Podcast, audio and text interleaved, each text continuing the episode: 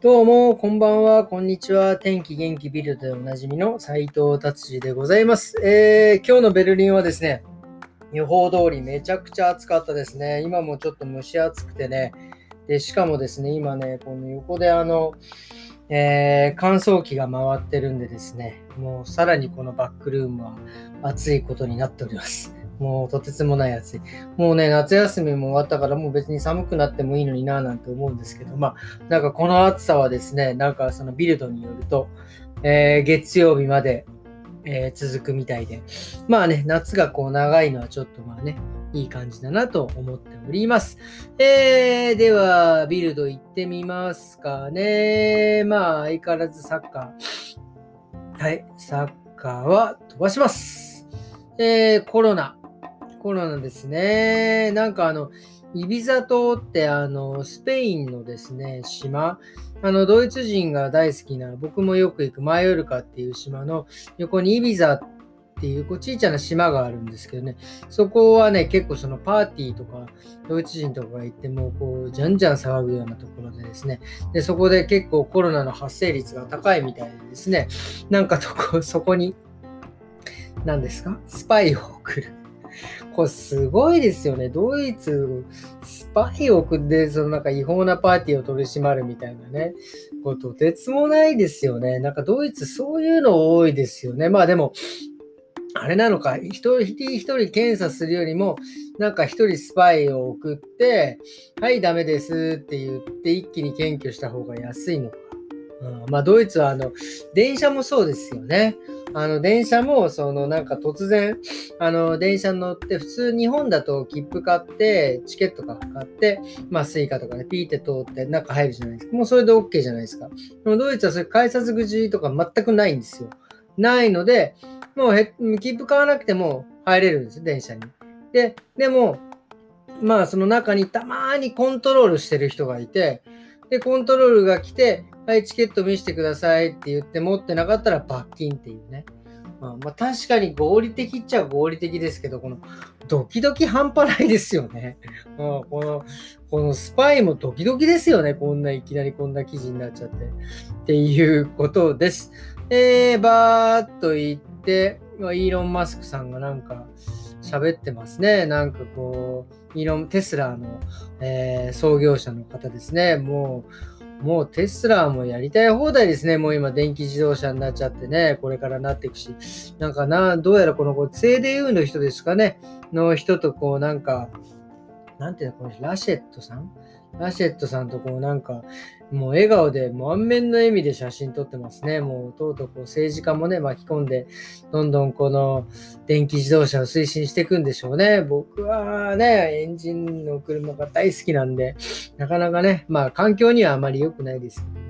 うん、っていうことです。えー、っと、今日はですね、まあこんなところにしてですね、今日ね、あの、ドイツ人の、まあ、日本びいきのね、ドイツ人のお客様がいらっしゃってですね、まあ、日本最高ってこうおっしゃられてですね、まあな、なんでそんな日本人が最高、日本が最高っていうのかなと思ったら、まあ彼は、まあ何年か前にね、えー、日本にあまあ旅行に行って、ものすごく日本でこう親切にされて、もうすごくこう印象で帰ってきて、で、まあ、で、ドイツに帰ってきても、まあ、日本食行ったりとか、まあね、日本人の、えー、美容院にうちに来てくれたりとかして、まあ、日本人は素敵だなって、あの、親切だなってよく言ってくれるんですけど、やっぱりあれですよね。あのー、まあ、海外でね、やってる僕とかは、やっぱりそういう、えー、イメージを壊したくないですよね。せっかくいいイメージで日本が素敵だって言ってくれてるイメージを壊さずに、まあもっとね、あやっぱり日本ってよかった。また日本に行ってみたい。まあ、日本人って素敵だなって思われるようにね、いや、頑張っていかなきゃなっていうのを、また改めてね、えー、思いましたね。やっぱりその、例えばね、僕がなんか日本人としてその人に、ドイツ人とかに、えー、悪い印象を与えてしまったらですね、なんだよ日本人って、なんだよ日本ってってやっぱなってしまいますからね。やっぱそこは、えー、気をつけて自分が日本人であるということをね、誇りを持って、えー、接して仕事ができる。あ、これもそうですよね。海外でやれる、あのー一つのな、僕はメリットだと思いますね。こう誇りを持って日本人としてやれる、戦えるというか仕事ができるっていうのは、すごくアドバンテージが僕はあると思って、今気がついたので言ってみました。っていうことです。でもね、まあ、一つね、なんかこう、日本にちょっと今思ったのが、日本に帰、ね、一時帰国するときにいつも思うことがやっぱりあって、その日本人、日本にいる日本の方は多分そうやって海外から来る人とか、ね、そういう人には多分ものすごくこう、まあなんか優しく親切にっていうね、ね、っていうところがあると思うんですよ。あの、いわゆる欧米の人たちをに優しくするっていうのがですね、えー、あってですね、例えば僕なんかもう本当にドイツに来て22年23年とかもいるんで、もうほぼほぼもう外人なんですよね。ま日本語喋る、まあね、日本語を流暢に喋る、日本語をネイティブとして喋る、まあ外人みたいなもんで、なかなかいろんなルールがですね、その住んでるともちろん暗黙の了解で分かることも分からなかったりするわけですよ。まあ、例えばですね、あの、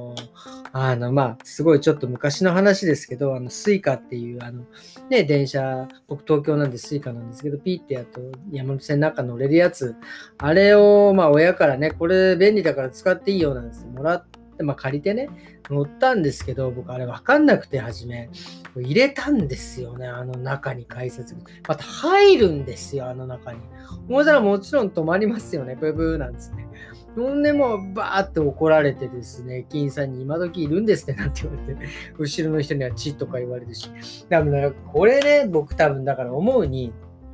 僕がこれ欧米人だったらですね、多分そんな風にチッとか言われたり、言われないんですよ。